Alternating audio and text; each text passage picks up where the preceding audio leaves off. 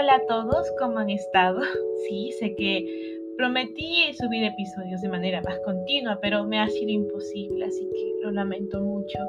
Pero les tengo una sorpresa el día de hoy y es que vamos a continuar leyendo mi cuento El fantasma y yo. Lo que nos tocaría hoy sería la carta número 2, que es la segunda parte en sí de la historia.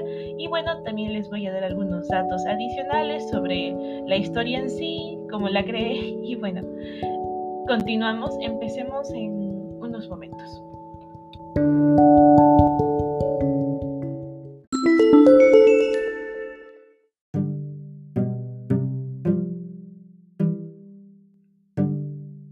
Bueno, les prometí que iba a compartir algunos datos adicionales sobre esta historia, pero no sé qué otra cosa decir, aparte de lo ya mencionado.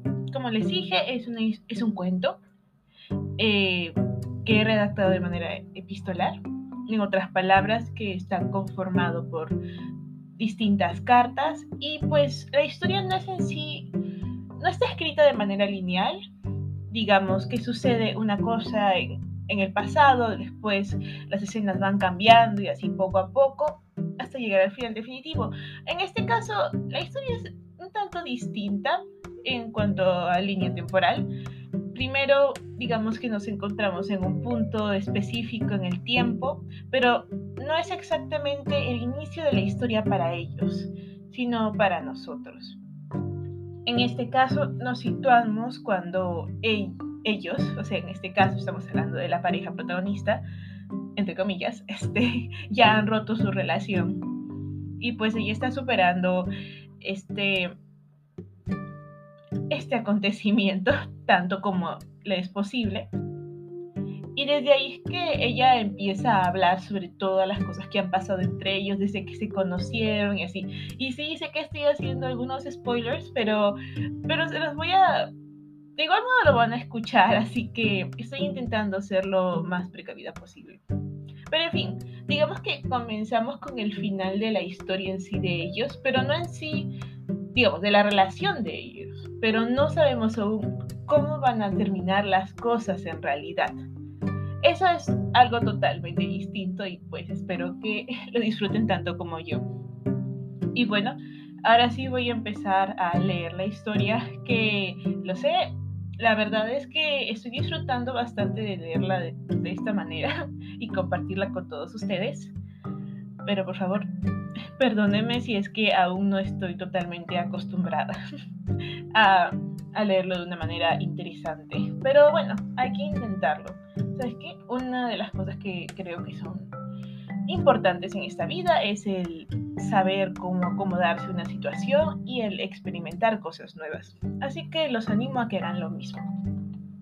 Y bueno, empezamos en sí ahora con la lectura de la segunda parte, o sea, de la carta número 2.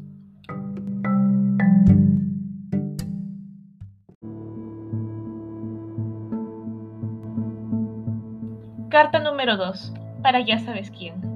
Bueno, acá estoy otra vez. ¿Qué te puedo decir? Me ha ido de mal en peor durante toda la semana.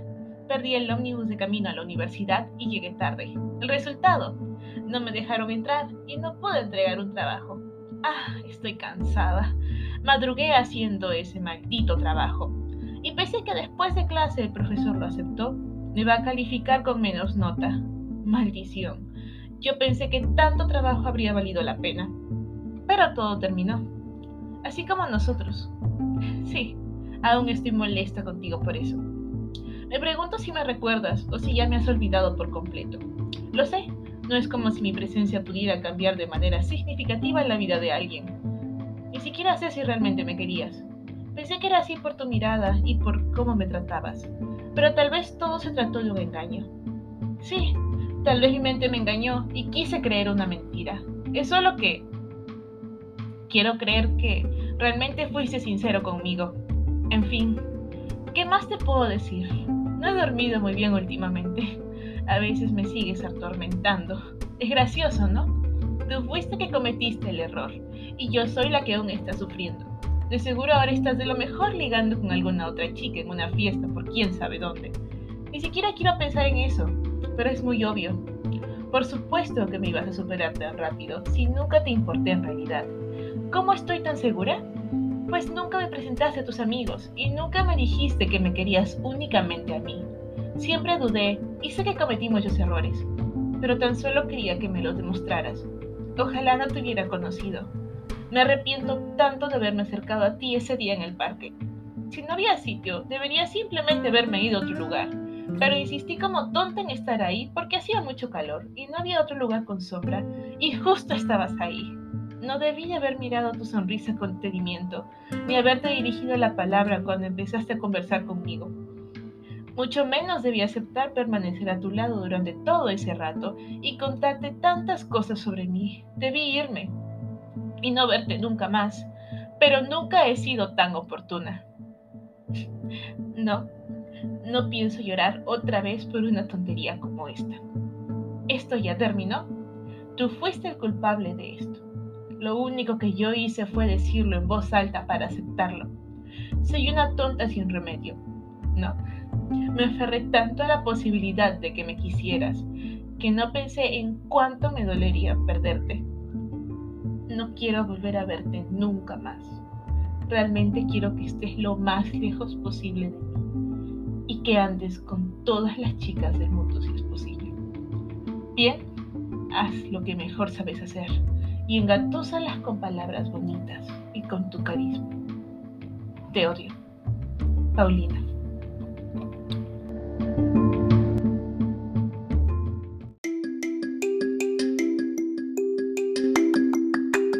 Bueno, esto ha sido todo por el momento y nos veremos en los siguientes episodios para ver cómo se desarrolla esta relación. Muchas gracias.